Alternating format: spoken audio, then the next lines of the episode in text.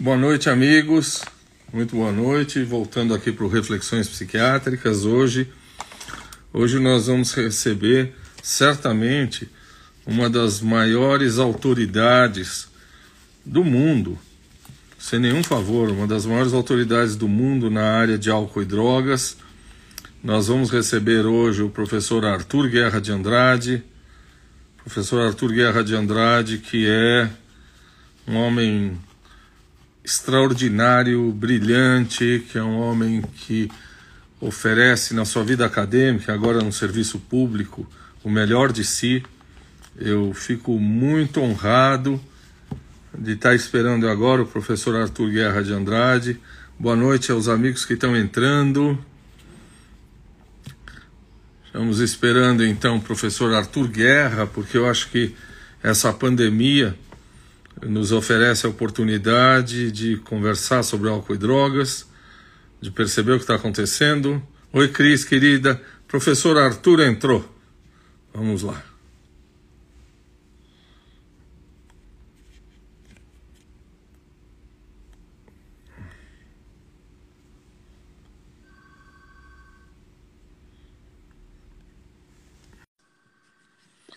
Vamos esperar o professor Arthur Guerra de Ô, Arthur. Taki, que satisfação. Satisfação, que linda imagem que você tem aí atrás. Ó, eu fiz para você, Taki. Ó, Arthur, eu só não chamei essa live de live dos amigos porque eu ia achar que a gente era dupla caipira. Iam pedir para a gente cantar evidências. Eu tenho, eu tenho duas surpresas, mas que eu vou fazer na hora certa, tá? Tá certo.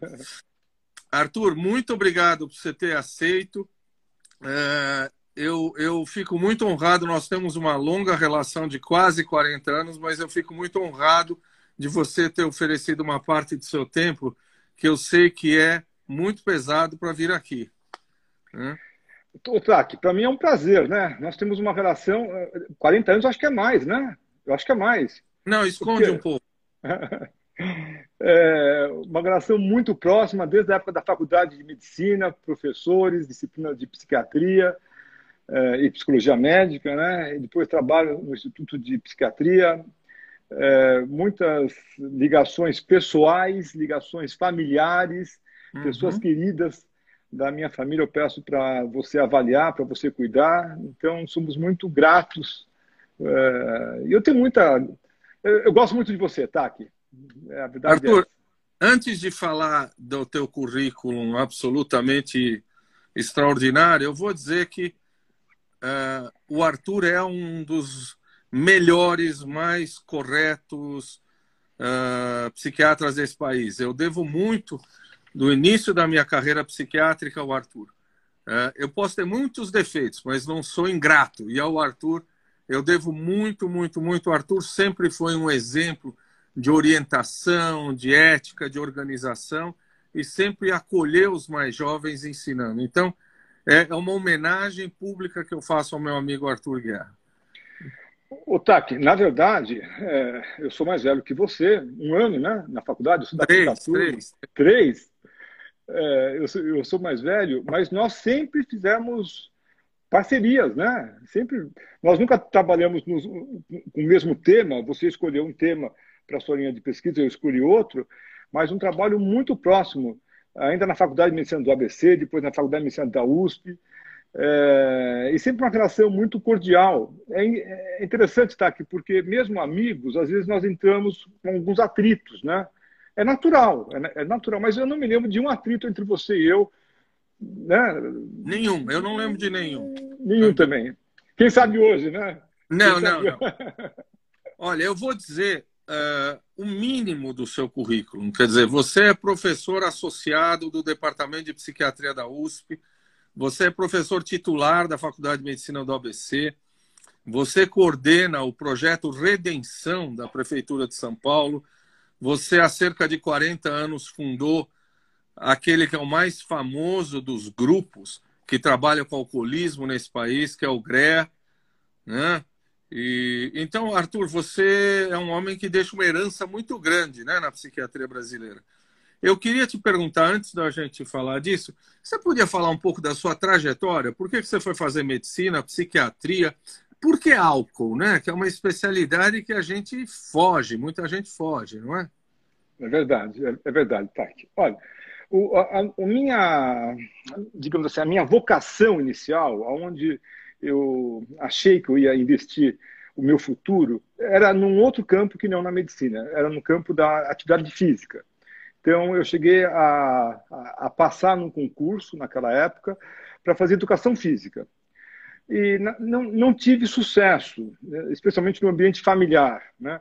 Meu pai, meu falecido pai, é, deu uma resposta muito é, típica dele, irônica, mas com o, o, o, resultado assim de que eu não deveria fazer é, educação física. Naquela época, não sei, tempos diferentes, nós tínhamos esse respeito, essa essa consideração. Eu acabei não fazendo educação física, no outro ano entrei na faculdade de medicina. Na faculdade de medicina eu sempre fiquei é, associado ao esporte, sempre gostei muito de fazer, de fazer esporte.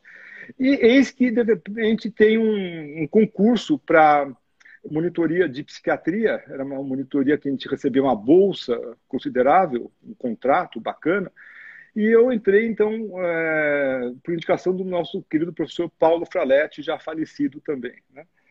É, a partir daí, acho que foi tendo uma sorte, um sucesso, uma ligação muito forte, inicialmente com o professor Wagner Gattaz, ele foi para a Alemanha, aí eu comecei no HC, fazer a residência lá, e lá apareceram muitas oportunidades. É aí que entrou o campo de álcool, por duas razões, tá?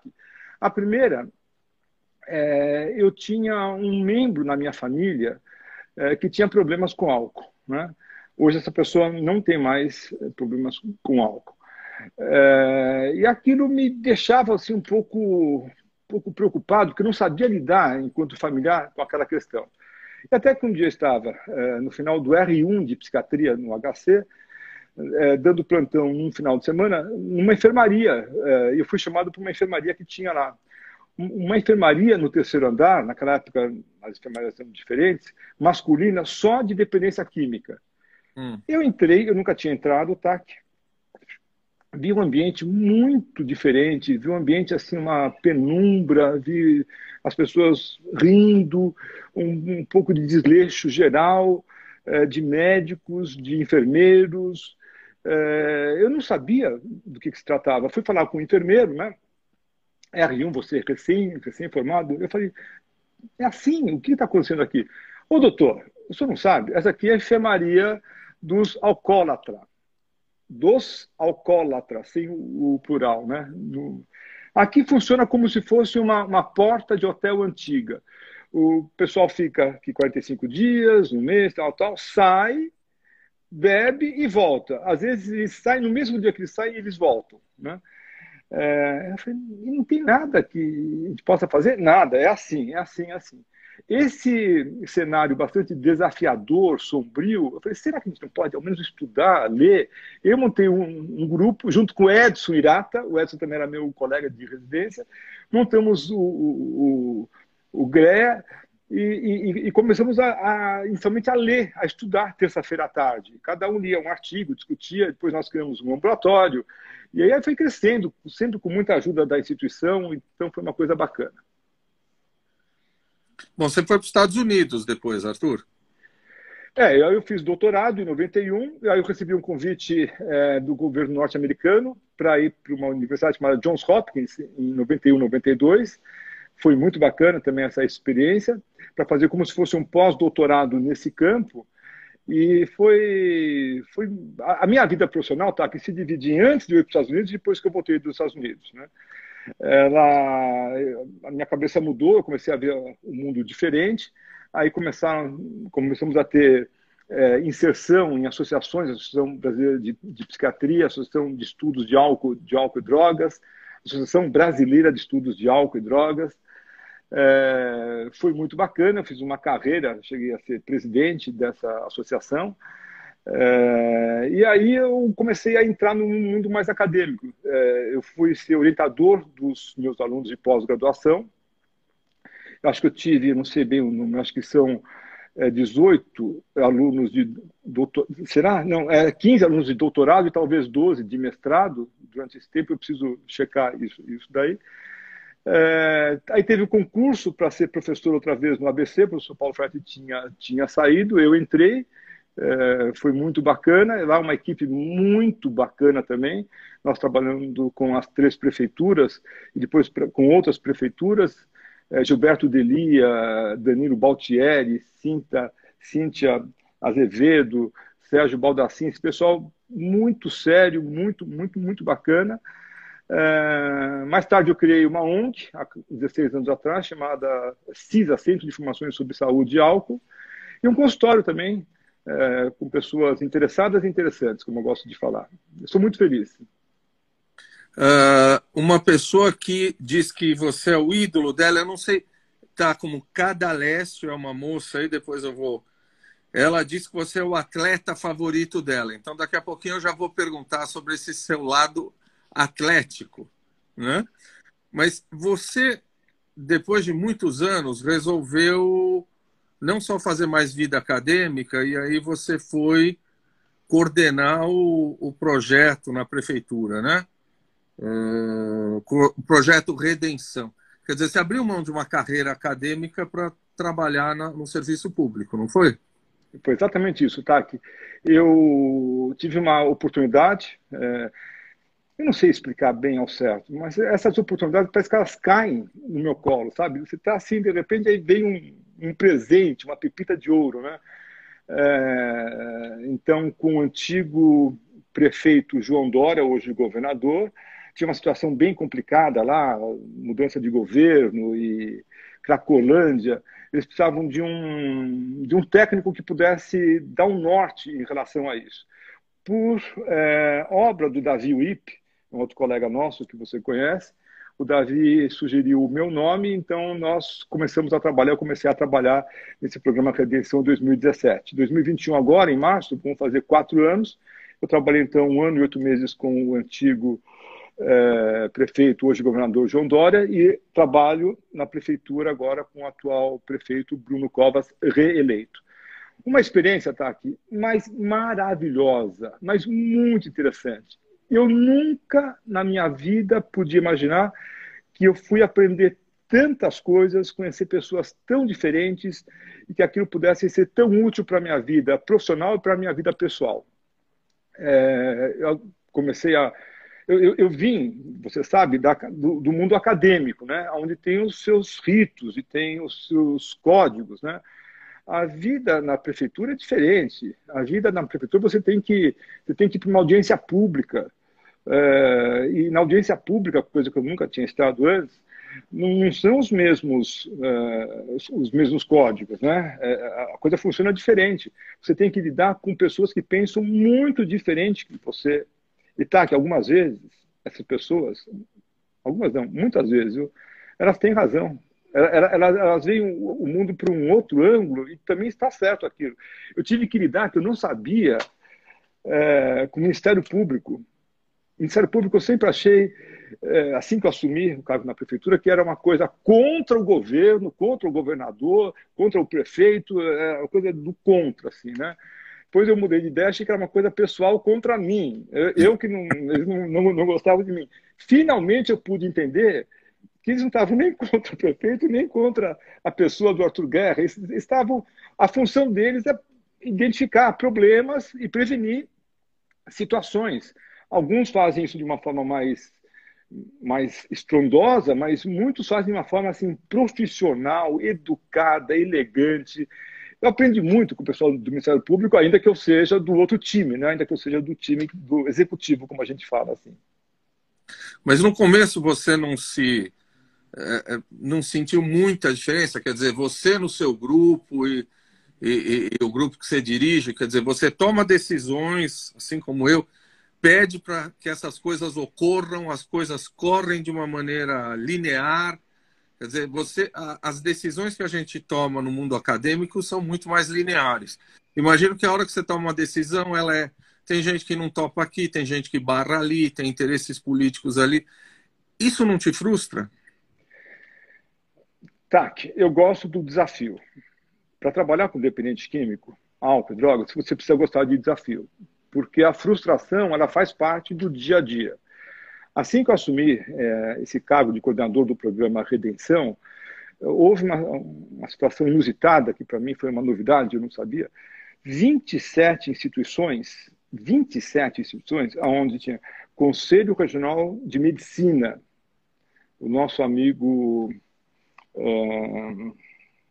que é o Guilherme Messas, e o Mauro Aranha. Né? Uhum. Conselho Regional de Intermagem, Conselho Regional de Psicologia, Conselho Regional da Ciência Social, Ministério Público, algumas ONGs, uma ONG chamada é, Craco Resiste, esse é o nome oficial da ONG, Craco Resiste, é de lei, e várias, 27 instituições, inclusive uma delas chamada Comuda, Conselho Municipal de Drogas e Álcool, fizeram um documento é, contra o programa Redenção, mostrando é, falhas, é, especialmente em situação de algum, alguns hospitais que nós tínhamos convênios. Né?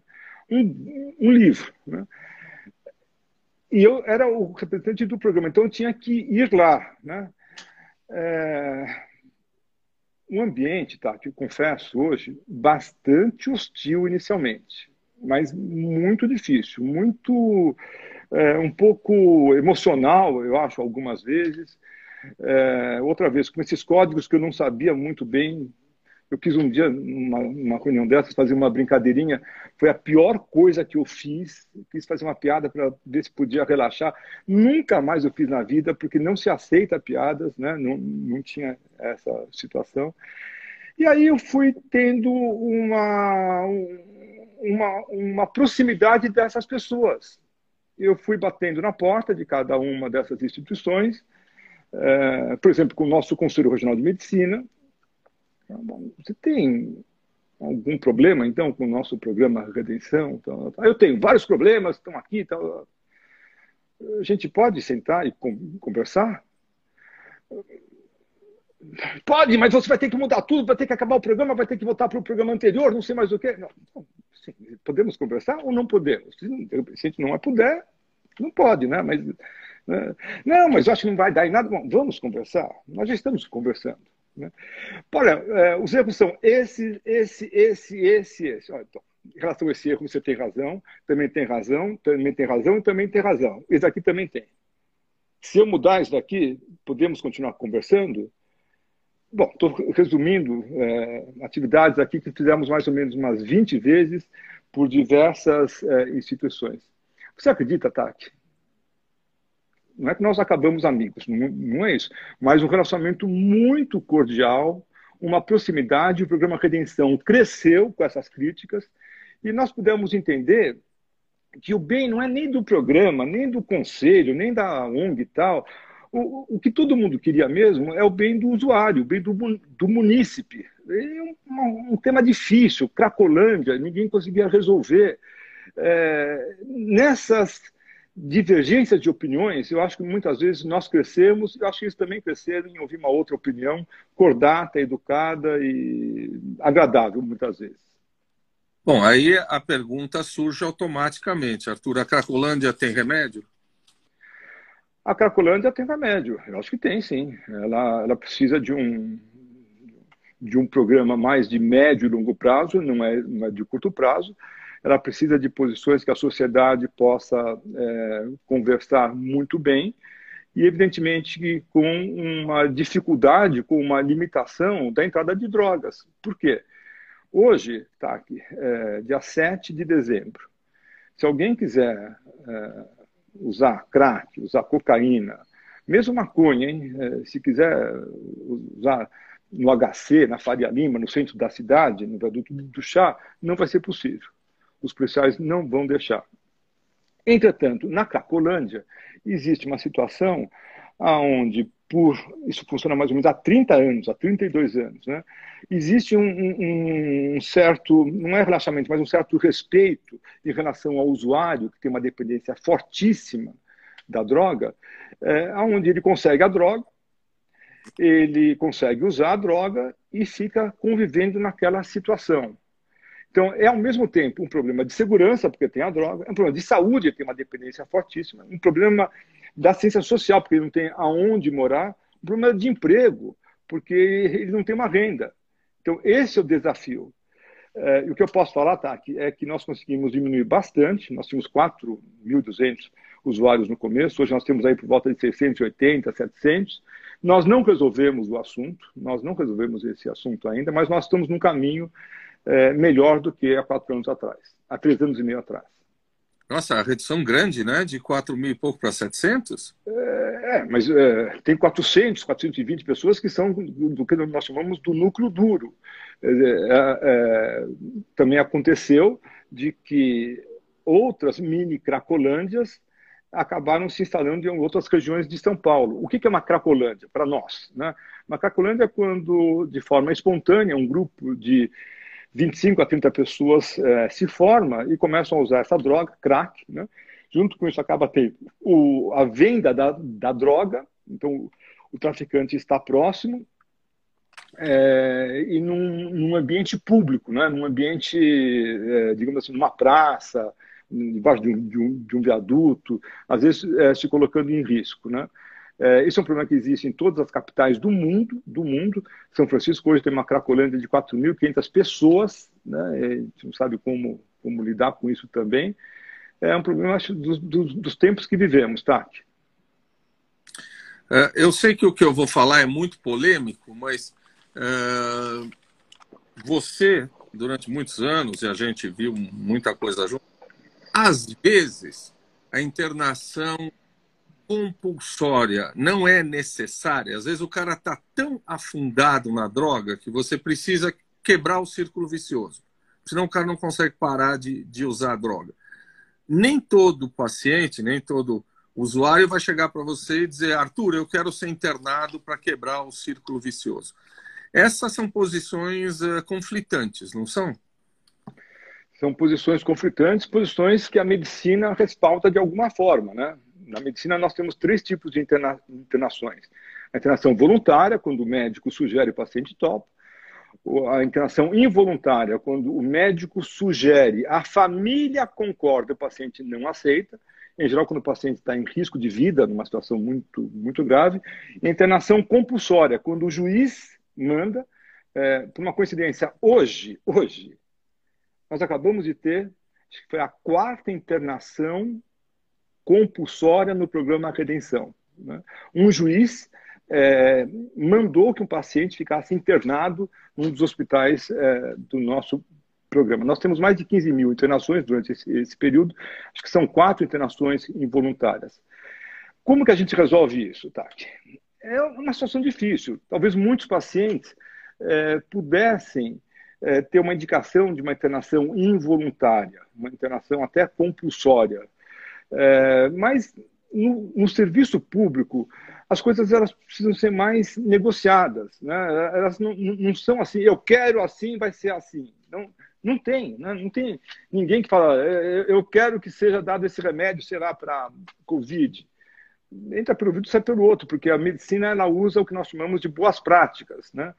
É, o atual governador João, João, Dória sugeriu, logo no começo do programa, que pudesse ter internações é, involuntárias. O Ministério Público falou, não, não pode ter. Bom, nós respeitamos, não, não pode ter, não pode ter. Pronto. Então vamos. Nós não, não é quisermos ficar, ficar discutindo, ficar brigando em, em relação a isso. Na minha vida, pessoal, particular, né, no meu consultório, eu uso a internação involuntária, eu uso pouquíssimas vezes. Às vezes que eu usei, ainda mais com pacientes diferenciados, é, é, alguns agradecem, obrigado, mas alguns ficam com uma mágoa e entram com processo depois, chamam de cárcere privado, mesmo a família é, assinando junto e mesmo tendo uma indicação claríssima de internação. Mas aí vamos para julgamento, fui absolvido, mas aí se, se vão já cinco, seis anos de advogados, então é um, é um, é um, é um desgaste é, considerável, na minha opinião. É, vamos falar de alguns mitos que a gente ouve e as pessoas que estão nos ouvindo acho que ouvem todo dia. É, o camarada que diz que, veja, eu não sou alcoólatra porque eu não bebo todo dia ou eu não sou alcoólatra porque só bebo cerveja, ou eu não sou alcoólatra porque bebo e nunca me senti mal. O que, que é quando o cara é dependente de álcool? Então, depende da quantidade, da frequência? Como é que a gente define isso? Depende, tá, do impacto que o álcool causa na vida dele. Tem gente que consegue beber todo dia um pouquinho de vinho, de alguma bebida alcoólica, e não tem problema. É, tem gente que bebe uma vez no final de semana, uma vez no mês, e já tem uma dificuldade em relação a isso. Então, hoje eu não falo mais qual que é a quantidade, qual que é a frequência. Eu falo assim, qual que é o impacto. A pessoa bebe e entra num quadro de amnésia alcoólica, ou entra num quadro de é, dificuldades familiares. Em geral, a esposa não aguenta mais, o marido também não aguenta mais. Né? É, ou entra num quadro de menor produtividade, ou bebe e vai dirigir o carro. O bebe tem violência doméstica. Bebe tem é, alterações nas enzimas hepáticas, aumenta a gama-GT, aumenta a TJ, TGP, o paciente está indo para uma, uma cirrose alcoólica. Né? Bebe tem aquela mentira. Ah, não, doutor, eu, eu, eu, paro de beber quando, quando quiser. Só nesse ano, 2020, eu já, já parei de beber oito vezes. Não, não, conta, né? não é nessa, nessa situação. Então, é, esse cenário de que cada caso é um caso e você tem que avaliar o prejuízo ou os prejuízos que aquele paciente tem em decorrência do consumo de álcool, isso que dá o diagnóstico de dependência do álcool. Não só a síndrome de abstinência, quando o paciente acorda de manhã com a mão, com a mão tremendo. Isso aí é evidente, né? O paciente já está com um quadro de cirrose alcoólica, o paciente que foi internado várias vezes. Esse é o quadro mais evidente. Mas aquele quadro inicial, onde a negação faz parte do quadro clínico, a onipotência faz parte do quadro clínico, e a projeção Doutor, eu bebo porque a minha esposa é muito chata. Eu bebo porque está muito quente. Eu bebo porque não saiu a vacina. É, sei lá, qualquer desculpa serve para que a pessoa utilize o álcool de forma compulsiva, digamos assim. Algumas pessoas dizem o seguinte: e o trato eu tenho com a minha mulher é que se eu só vou beber sexta, sábado e domingo. De segunda a quinta eu não posso beber. Tem uns horários que eu não posso beber. Isso já é preocupante? Não, eu acho que isso aí muitas vezes é um, é, é um, é um modelo de funcionamento que aquela pessoa funciona bem. É, é, eu, tá, eu não sou contra o álcool, eu não sou contra o álcool, né? É, eu sou contra o uso abusivo, contra o excesso de álcool. Para algumas pessoas, o álcool é muito calórico. Eu não consigo imaginar é, alguém fazendo regime para perder peso é, e ter, tendo uso, uso de álcool. Para você perder peso, você precisa cortar totalmente a bebida alcoólica. Né? É, funciona dessa, dessa forma. Há milhares de anos funciona assim. Né? Ou pessoas que estão tomando remédios é, que têm uma interação com álcool. Ou pessoas que, por alguma razão, vão usar o automóvel, a motocicleta, a bicicleta, o avião, o caminhão, não pode beber também. Ou menor de idade, também não pode, não pode beber. Mas eu conheço muita gente que fala, olha, de segunda a sexta não bebo nada, nada, nada. Sábado e domingo eu bebo, espera-se que beba com moderação, com controle, bebe, bebe não para ficar agressivo, é, para não ficar alcoolizado, para não se colocar em risco. Né? É, o álcool, de fato, é muito mais usado nos fins de semana do que durante a semana. Exceção a essa pandemia. A pandemia Sim. trouxe um, um, cenário diferente, tá? É, eu... a, a, Pode falar. Vejo, às vezes, é gente que diz o seguinte: este é o trato que eu tenho, porque se eu começo a beber na hora do almoço, segunda, terça, eu não consigo parar de beber. Então eu tento restringir, nem começo porque eu não consigo parar de beber se eu começar. Isto já é preocupante. Também não, não eu não, não acho. É, é, não, é, é, nesse caso, a pessoa ela, ela, percebe que, ela, que o controle dela, e o controle é uma coisa muito particular, muito pessoal, muito individual, o controle dela está mais associado a essa situação de que é melhor ela não beber nada, nada, nada, do que ficar bebendo um pouquinho só. Cada caso é um caso. Muitos pacientes, até muitos amigos, utilizam esse mesmo modelo. Olha, entre não beber é, nada e beber só uma taça de vinho, só uma taça de vinho, por exemplo, eu prefiro não beber nada. porque uma taça de vinho não vai dar o efeito que eu, que eu espero. Então, para mim, é mais fácil não beber nada do que beber uma taça de vinho.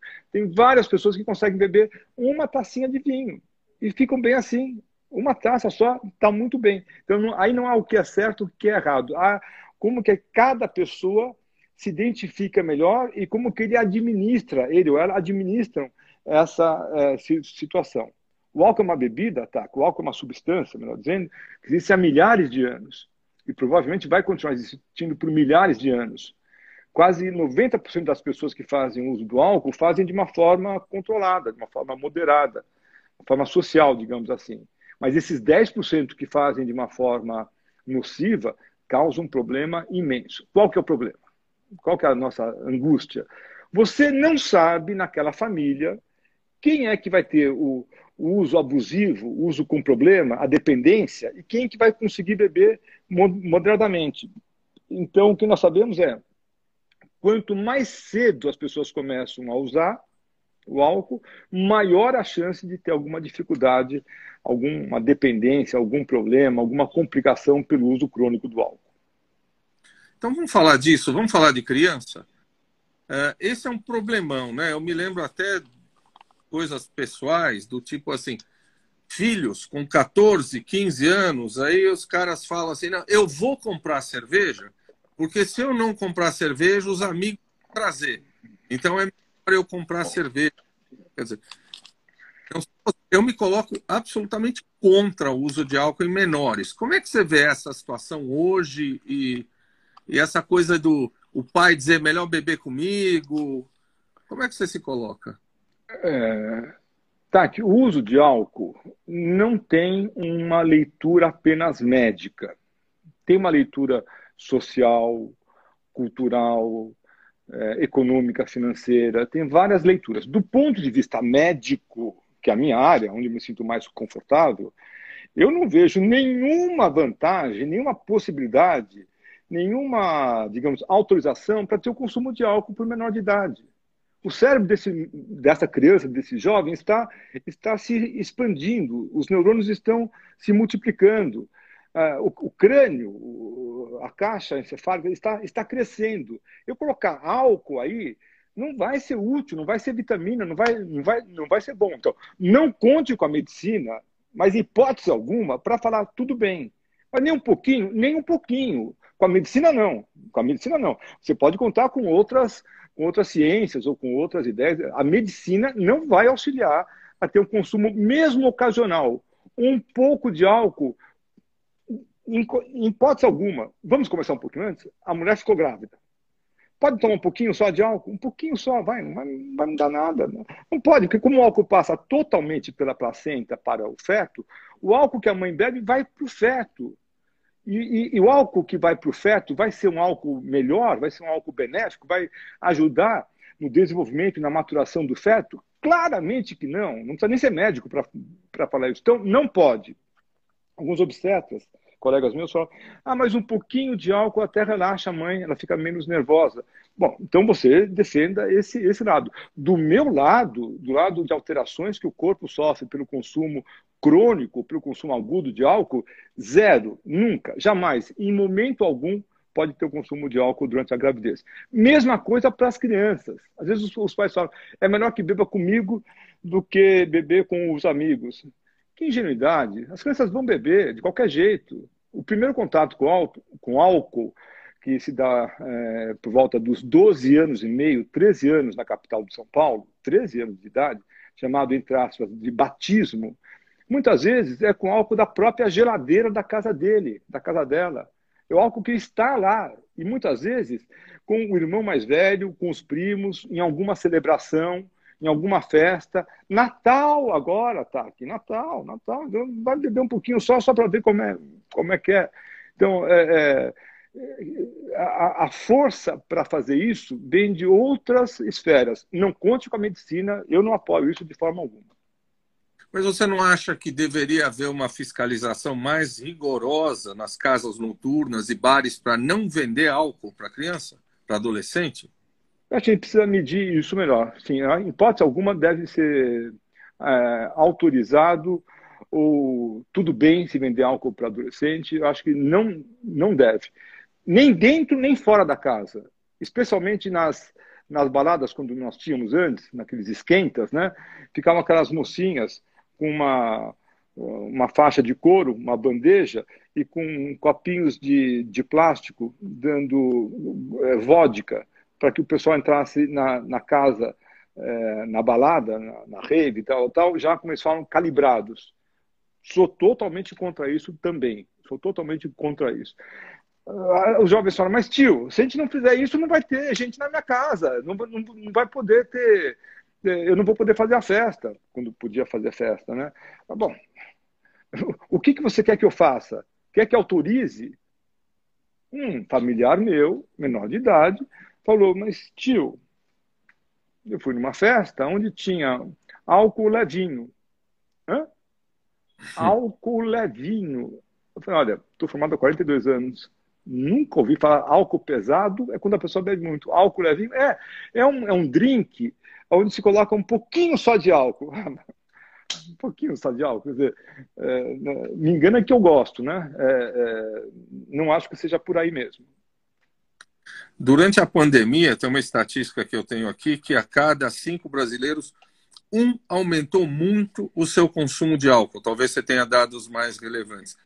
Uh, nós vamos, depois disso, encontrar mais gente buscando tratamento, certamente para saúde mental, mas para alcoolismo também? Eu acho que não, Tac. É, o, o, estudo que nós temos é o estudo da Fiocruz, que foi feito entre 23 de abril e 17 de maio desse ano, é, mostrou exatamente isso: 18% de aumento do consumo de álcool durante a pandemia. O consumo aumentou mais ainda nos jovens. Os jovens, né, é, até 25 anos, aumentaram mais porque eles ficaram mais presos e não tinham muita, muito o que fazer. É, durante a pandemia também apareceu uma coisa nova que eu não conhecia, chamado happy hour virtual. É, uhum. Esse horário, seis e meia, sete horas, sete e meia, cada um na sua casa, abria um drink, todos via Zoom via uma outra plataforma, é, e cada um tomando o seu drink e conversando um pouquinho mais né, é, sobre é, como é que foi como é que foram os desafios daquele, daquele dia. A isso nós demos o nome de então, happy hour virtual. Mas o que eu vi mesmo foram as pessoas aumentando o consumo. De que tipo? Quem, quem não bebia, muitas vezes começou a beber um pouquinho à noite. Porque os dias se assemelhavam, algumas vezes, como se fossem os finais de semana. Quem já bebia todo dia é, à noite é, tiveram duas situações. Um, começaram a beber um pouquinho mais cedo. A pessoa começava a beber sete e meia, então, por conta da pandemia, sete, seis e meia já ia buscar o seu drink. Não para ficar alcoolizado, não para ficar embriagado, para poder dar um relaxamento, porque o dia estava muito tenso. Algumas pessoas, algumas famílias, além de beber à noite, também bebiam durante o dia, bebiam durante o almoço. Outra vez, não para ficar alcoolizado, como se fosse um dia de final de semana, digamos assim, né? É, essa situação do aumento do consumo de álcool, sem sombra de dúvida, houve um aumento do consumo de álcool, estava associada a lidar mais com frustração, com ansiedade, com depressão, estava associado também a uma menor autoestima e com aumento de peso. Muita gente, Tati, mas muita gente ganhou na pandemia 3, 4, 5, pacientes meus ganharam 6 quilos, né? Também temperado no álcool. Como é que faz para perder? Primeira coisa, para de beber. Mas, doutor, eu não sou alcoólatra, eu não sou alcoólatra. Então, para de beber que você vai começar a perder peso em relação a isso. Uhum. Mas, é, obviamente, eu não, não, não, estudo isso, não estudo a tua área há muitos anos, mas eu me lembrava que a gente dizia que para virar alcoólatra basta beber. Quer dizer, se você beber, beber, beber, um dia você vira alcoólatra, não precisa Quer dizer, se você começa a beber na pandemia todo dia, todo dia, todo dia, isso não aumenta o seu risco de virar dependente? Aumenta o risco de virar dependente. A minha visão é um pouco diferente dessa, tá? É, eu acho que para você se tornar alcoólatra, você tem que beber. Você não vai se tornar alcoólatra se você não beber e não beber muito. Para beber muito, você tem que ter três coisas. Você tem que ter enzimas no fígado que metabolizam a, o álcool de forma mais agradável. Quem não tem essas enzimas, mulheres e mulheres orientais, é, é, tem uma dificuldade, não vão ter prazer na hora de, de álcool. Né? Além disso, tem que ter um ambiente é, cultural, um ambiente social, um ambiente aceitável, onde o consumo de álcool seja é, bem visto. Né? É, então, em famílias de pessoas protestantes ou crentes ou muçulmanos, isso não vai, não vai ter. Né? O álcool não é bem-vindo em relação mais a isso. Terceiro ponto, tem que ter, muitas vezes, na minha opinião, uma, algo que deflagre esse consumo, algo que, que, que esse consumo funcione como se fosse uma muleta, como se fosse uma bengala. Às vezes, um quadro depressivo maltratado, uma ansiedade crônica, uma insatisfação no casamento, uma, uma situação familiar difícil ou no emprego, um medo pavoroso de contrair a Covid. Então, alguma coisa que a pessoa vá usar o álcool como se fosse um anestésico, digamos assim, para poder su superar isso. Essa pessoa, então, que tem mais enzimas que, que, que, metabolizam álcool, que o álcool é aceitável em termos culturais naquele ambiente e que tem essa, essa vulnerabilidade, digamos assim, ele está mais associado a poder ter um quadro de dependência. Não é todo mundo que deve, muito que vai ter dependência. Ainda que eu não conheço ninguém na minha vida que bebe bastante. O que é bastante? Ah, eu bebo aí uma garrafa de vinho todo dia. Opa! Uma garrafa de vinho todo dia? É, eu bebo aí quatro doses de uísque todo dia. Opa! Quatro doses? É isso? É, eu bebo umas seis cervejas, sete cervejas. Opa! E não tem problema? Eu não conheço. Deve ter gente assim. Eu não conheço. Claro, um monte de gente fala assim, não, doutor Arthur, eu, eu, eu, eu ganhei uma consulta grátis, hein? Tem uma consulta grátis antes da, da consulta, faz um exame só, tá? só para ver gama GT, TJ, TGP, DCM, só para é, é, confirmar. E a sua esposa pode também vir junto, ela pode falar que não tem problema algum quando você bebe as quatro, cinco doses de, de whisky, né? É, é o, o, o, seu trabalho funciona bem, você rende bem, você tem atividade esportiva, enfim, é, todo mundo que bebe muito, na visão do médico que faz isso há 42 anos, acaba tendo algum problema em relação. Você falou de eventos, situações difíceis agora, mas genética é uma coisa. Olha, meu pai era alcoólatra, meu tio era alcoólatra. A genética conta muito. Mais ou menos 60% de um, de um dependente de álcool, quando a pessoa tem dependência do álcool, 60% está ligado a essa base genética. Né? É, são famílias que é, trazem na cultura é, essa ingestão forte de álcool, trazem essas enzimas que metabolizam bem, metabolizam o álcool de forma mais rápida, mais fácil, então dando mais prazer inicialmente, trazem depois um quadro chamado tolerância, que a pessoa consegue beber, beber, beber, beber, bebe mais e não fica alcoolizada. E depois, um pouquinho de álcool, aquele álcool que não deixaria uma outra pessoa alcoolizada, uma dose, essa pessoa já fica é, alcoolizada. Então, para mim, a genética é, ela é muito, muito importante. Há 42 anos que eu ouço a busca de uma vacina para é, poder, é, digamos assim, é, proteger essas pessoas que teriam uma vulnerabilidade maior. Nós não conseguimos identificar isso ainda. Os nossos estudos no mundo falam que não tem um, um gene só. Parece que é, uma, é, é, como se fosse uma nuvem de pólen, assim, sabe? São vários genes é, que ficam em cima e que dão essa, essa vulnerabilidade maior para a pessoa se tornar dependente do álcool. Uh, eu acho que não tem nenhuma droga tão politizada quanto a maconha, né? Acho que durante muitos anos a gente ouviu, não, a maconha é uma droga inocente, etc. E tem um monte de trabalho mostrando que adolescente fica psicótico, fica deprimido. Tem um monte de trabalho. Uh, como é que você se situa nessa discussão aí entre legalizar, a maconha não legalizar, uh, uso, bom, uso terapêutico? Como é que você situa, se situa nessa discussão da maconha? Nós até colocamos isso num story lá, dizendo que você iria discutir um pouco essa questão. É, esse é um tema muito interessante. Né? O mundo todo caminha para essa situação da maconha ser legalizada.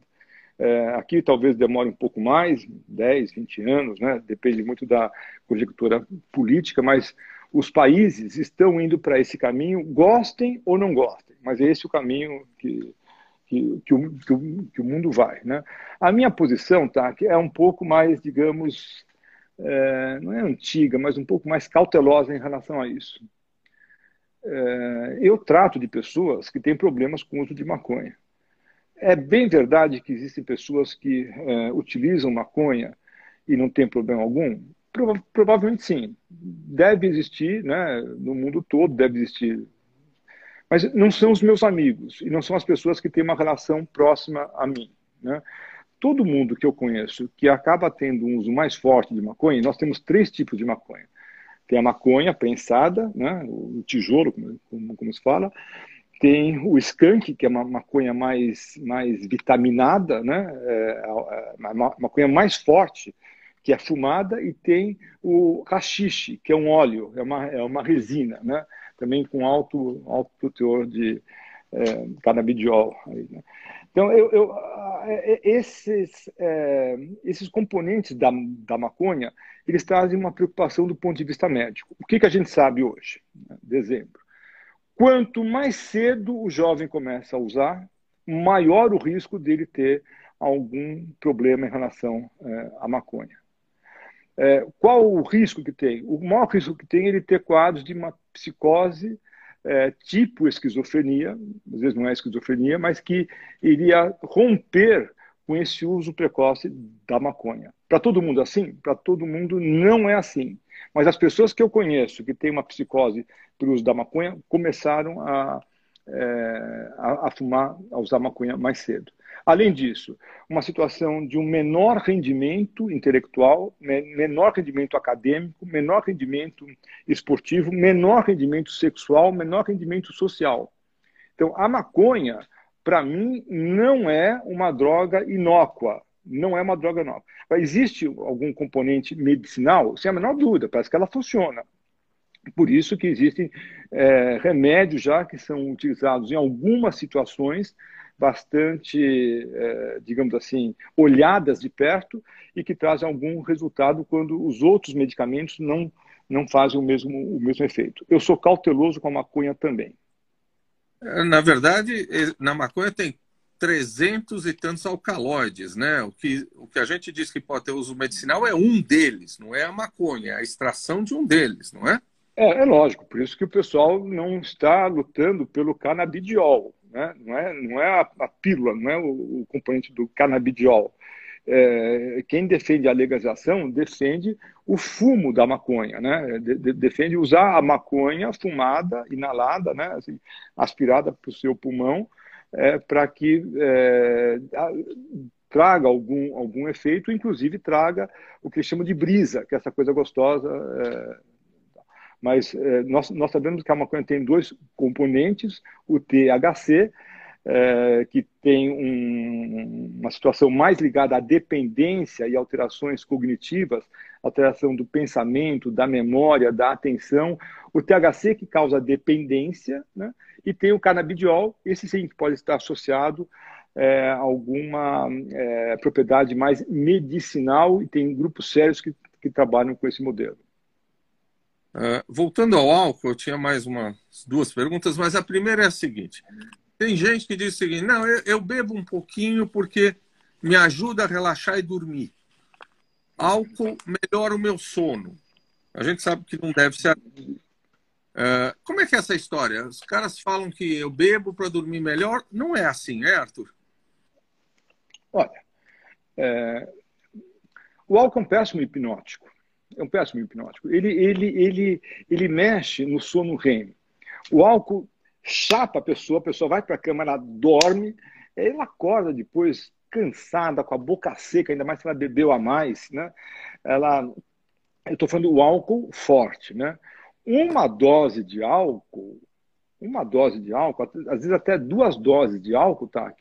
É, são muitas vezes consideradas substâncias, digamos assim, que têm um, um, poder de sociabilidade maior.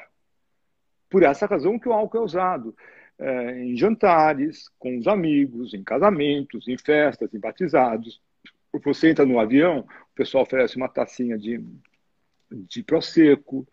É, então, uma dose de álcool, por si só, não vai causar o problema no sono. É o excesso que acaba causando. E o que é importante aí? Tanto faz o tipo de álcool, o que conta é uma dose. O que é uma dose? É mais ou menos quando se tem 14 gramas de álcool.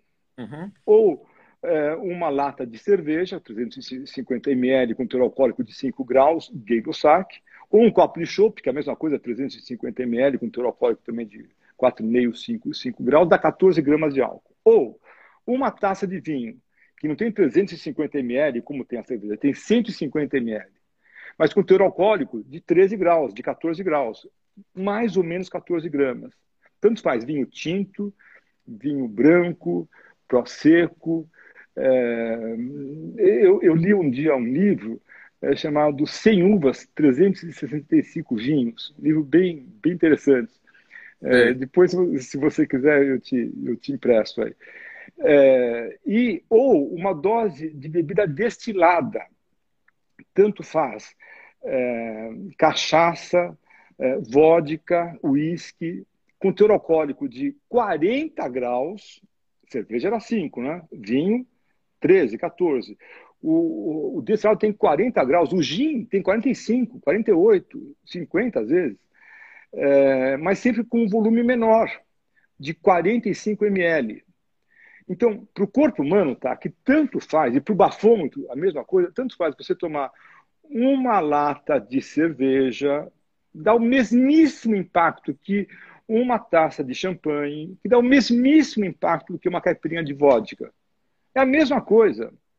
Há milhares de anos, o, o, o álcool, o, os diferentes álcoois são usados nesses volumes diferentes para que o efeito seja o mesmo. Ninguém toma ataque vodka em copo de cerveja, copo de chopp. Vai entrar num coma alcoólico. Ninguém toma cerveja em copo de uísque com uhum. gelo. Precisa de muitos copos para dar o mesmo, o mesmo efeito. Uh, Arthur, você está uh, envolvido em questões de saúde pública, como você disse, e deve estar tá envolvido e pensando e discutindo muito a questão da prevenção. Né? Uh, como é que se faz prevenção? Não deve ser só campanha educativa para fazer prevenção, né? Porque o, o que, que, se pensa de uma prevenção para álcool e drogas? Boa pergunta, hein? É, prevenção é informação, educação. Né? É, é, é. então, nós temos dois grandes grupos. Nós temos é, programas que foram feitos em outros países e que tentam ser adaptados é, para cá, com as seguintes ideias: quanto mais cedo começar, melhor. Quanto mais clara for a mensagem, mais eficiente. E quanto mais atores tiverem, é, mais é, sucesso vai ter. Então, não basta ser o professor da escola, tem que ser o técnico do clube, tem que ser os pais, tem que ser os familiares e tem que ser os amigos mais velhos que ajudam a fazer essa prevenção. Esse é o modelo mais, mais clássico que tem. O segundo ponto, que é importante, que eu acho. O TAC. A melhor prevenção vem da gente, vem dos pais. Tem uma frase que eu gosto de repetir que é: o exemplo não é a melhor forma de você ensinar alguma coisa para alguém. Ponto final. É a única. Então, se o exemplo não vier de nós, tá aqui. Vamos esperar que o governo federal, governo estadual, governo municipal traga o modelo de prevenção por si só? Eu acho que não. Eu acho que é estar na família e muitas vezes nas escolas, nos clubes, nas igrejas, é, mas na, a, família, eu acho que é o ponto mais forte, de maior impacto, de maior sucesso, para que nós tenhamos um, um, uma prevenção do uso nocivo, do uso abusivo de bebidas alcoólicas.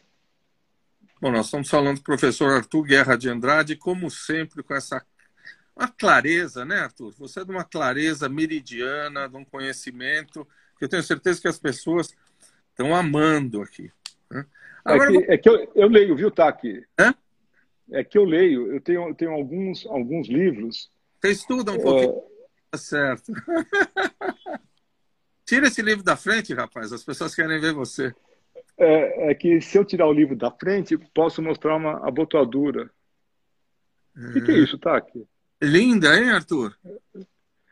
Quem que me deu isso aqui?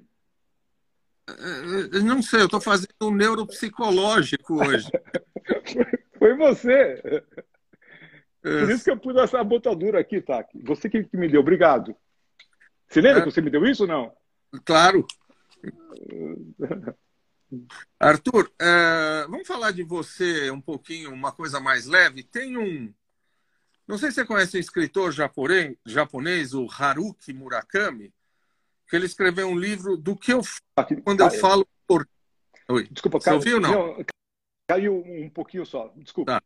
Eu vou falar de você como esportista agora. Tem um escritor japonês chamado Haruki Murakami, que escreveu um livro chamado Do que eu falo quando falo de corrida. Esse cara provavelmente será um prêmio Nobel. E ele diz o seguinte, que correr, aliás, ele começou correndo entre Atenas e Maratona, não sei se você já fez esse percurso. Não. Ele diz que correr mudou muito a filosofia de vida dele, mudou o olhar de vida dele, que quando a gente corre, a gente repensa uma série de coisas. Eu não te conheci maratonista. Eu te vi maratonista apenas quando você deixou de ser tão jovem assim. O que, que o que, que a maratona. Você já fez Atenas maratona? Primeiro não, nunca, nunca fiz, nunca fiz. E o que, que a maratona te dá? Porque você é um corredor exímio, você e a Dani, né? É, nós somos. A Dani corre muito bem também. É, tá aqui a, a, corrida ela dá uma sensação. Eu, eu, eu, nunca usei drogas, assim, mas é como se você tivesse usado drogas. Sabe? Eu nunca. É, você, você, quando consegue fazer aquela meta, chegar na, no final da maratona e, e, fazer um tempo melhor, ou eu também fui para um outro, um outro esporte, depois de ter feito, acho que 18 maratonas, eu fui fazer um esporte chamado triatlon, uma prova chamada Ironman, né? onde você nada é, 3 km 800, pedala 180 km e no final você corre a maratona ainda, né? Tudo em seguida. Quando você qualquer um faz, hein, Taki? Qualquer um faz se você tiver tempo para fazer os treinos. Você está rindo, mas eu sei. Qualquer um faz, né? Eu sei, eu sei. Ninguém acredita, né? É, é, então, quando você tem essa meta e você alcança essa meta, você fala, nossa senhora, eu me sinto muito bem. Então, é como se fosse, naquele momento, uma, uma dose, digamos assim, de uma pseudo-felicidade, vai, digamos assim. Como se você ficasse bem satisfeito, bem feliz, dá uma satisfação de plenitude. Falar, eu consegui chegar nessa situação. Claro, não é só você acabar. Você tem que melhorar o seu tempo, tem que ir baixando o seu tempo. Isso faz parte de um grupo de amigos, pessoas. Você faz dieta, você não pode beber, muitas vezes durante os treinos, mas os maratonistas também bebem quando acaba a maratona, né, e vão comemorar com um pouco, com um pouco de álcool. Então, para mim, o esporte é muito, muito importante. É o esporte hoje, tá, que, que ajuda os meus pacientes a superarem problemas de dependência de álcool, de drogas. Quando eles se engajam no esporte, nossa, isso vai dar certo.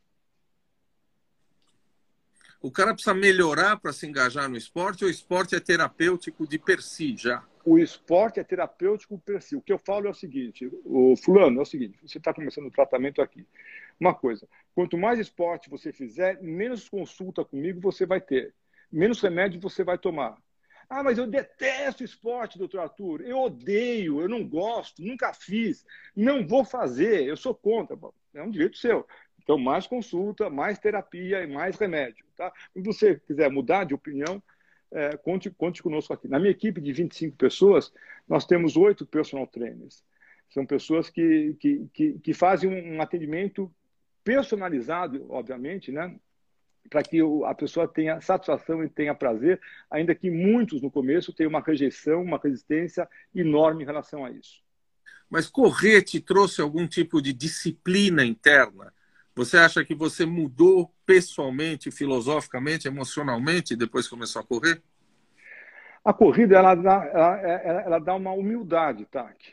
É, é, ela, ela, você tem que administrar a sua vontade com as suas limitações do corpo. É, eu quebrei o pé antes de começar a correr, então eu tenho um defeito. O meu pé não, não ele não dobra tanto, né? É, então, quando eu comecei a correr, por duas vezes eu tive um quadro chamado fratura de estresse. E aí o médico é, falou: Olha, você não pode correr nunca mais na sua vida. Eu não tinha feito nenhuma maratona ainda. Puxa vida, né? Eu tive que trocar de médico. E, e aí, não, mas aí eu consegui fazer as maratonas. Né? É, é, então, a corrida ela, ela, ela dá uma, uma humildade, dá uma disciplina, dá um grupo de amigos. A corrida faz você ficar melhor do ponto de vista físico, porque você não. Se você correr com 5 quilos mais pesado que você é, é como se você estivesse correndo com 5 quilos de açúcar nas costas aqui. Vai ser, vai ser difícil, né? E a corrida dá uma satisfação é, enorme, enorme. Uh, o que, que eu não perguntei para você, Arthur, que as pessoas que estão ouvindo, certamente as pessoas estavam muito curiosas de falar de alcoolismo, de prevenção, de droga. O que, que eu não perguntei para você que você acha interessante dizer, olha, isto é importante eu falar para as pessoas? Tá, que você perguntou tudo, tudo. O que as pessoas costumam perguntar é o seguinte: você bebe? Arthur, essa não precisa. É, eu não bebia. Depois que eu recebi esse livro aqui, é, eu tive, eu tive que, que começar a beber. É brincadeira. Eu fico, eu sou, eu, eu sou, eu sou daquele grupo tá, que, que fica de segunda a sexta sem beber nada e bebe um pouquinho no final de semana. Pouquinho, né? No final de semana. É, um pouquinho, mas é, como eu fico de segunda a sexta sem beber, o pouco que eu bebo já dá um impacto forte. Então eu bebo hoje menos do que eu bebia alguns anos atrás, eu acho. Né? É, é, eu, eu, eu, é, eu, tento me cuidar mais, mais em relação a isso. Eu tenho 66 anos, né? então o álcool já dá um impacto diferente mesmo. Né? Não, é, não é mais é, como que era quando eu tinha 20, 25, 30 anos de idade. Você continua trabalhando até tarde da noite acordando muito cedo, como você fazia? Não, eu não trabalho tarde da noite. Agora, por exemplo, hoje acabou agora, né? Sete horas, oito horas, acabou já. Eu acordava mais cedo antes, acordava às quatro horas, às quatro e meia. Agora eu acordo às cinco e meia e me sinto muito bem. De manhã eu acordo assim com essas melhores ideias, aonde vou fazer esporte, me sinto muitíssimo bem. Né? Vai chegando esse horário mais tarde, eu vou ficando um pouco mais cansado. Tem pessoas que 10 e meia, 11 horas, meia-noite, as pessoas estão inteiras. Né? Então, o, o, meu filho é assim, né? ele, ele funciona muito bem à noite. Eu já funciono muito bem de manhã. E está tudo bem, né? funcionamos bem os dois da mesma forma. Arthur, eu vou deixar você agora descansar. Eu acho que você deu uma, uma, uma entrevista primorosa, né, Arthur? Olha, Tac, é... primeiro que delícia poder falar com, com você, né, é, mesmo no momento de pandemia. É, e que perguntas inteligentes, agradáveis é, que você fez. Então, eu estou muito contente de estar aqui. Espero que cada um tenha entendido a nossa mensagem, que moderação é a melhor saída, é a melhor saída. E para aqueles que não podem beber, melhor ficar sem, sem beber álcool mesmo, né? É, e tá muito obrigado por esses anos todos, pela amizade que nós construímos. Ela não é tão próxima, a gente podia se ver mais, né? Mas nós temos uma ligação que eu tenho muito orgulho de falar. É, esse rapaz, tá, que é meu amigo, eu sou amigo dele. É, mais do que meu amigo, e você é muito meu amigo, você é um modelo e um exemplo dentro da psiquiatria para mim, desde o início, quando eu comecei a minha carreira. Arthur, um super beijo, tenha uma ótima noite de descanso. Beijo, tchau. Um abraço, tchau.